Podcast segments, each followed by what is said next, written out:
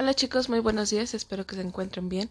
Hoy es 16 de febrero del 2021 y este audio corresponde a la materia de matemáticas con el tema Equivalencias sencillas entre los valores de las monedas y billetes. Bueno, debido a que los diversos valores que tienen las monedas y los billetes es posible establecer equivalencias entre ellos. Un ejemplo es una moneda de dos pesos es igual a dos monedas de un peso una vuelvo a repetir, una moneda de dos pesos es igual a una moneda de un peso, porque uno más uno da dos. Ahora, mientras un billete de 20 pesos es igual a dos monedas de 10 pesos, porque 10 más 10 nos da 20. Entonces, esas son un poquito de las equivalencias. Es importante que lo practiquen en casa para que diferencien las cantidades.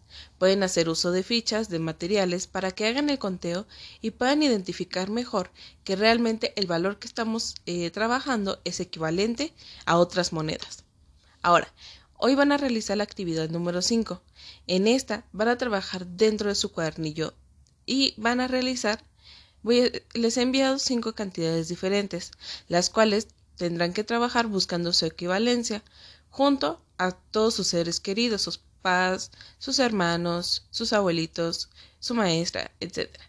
Por ejemplo, si yo coloco los 20 pesos, ustedes van a tener que identificar cuántas monedas y de qué denominación necesitan para equivaler a esa cantidad principal.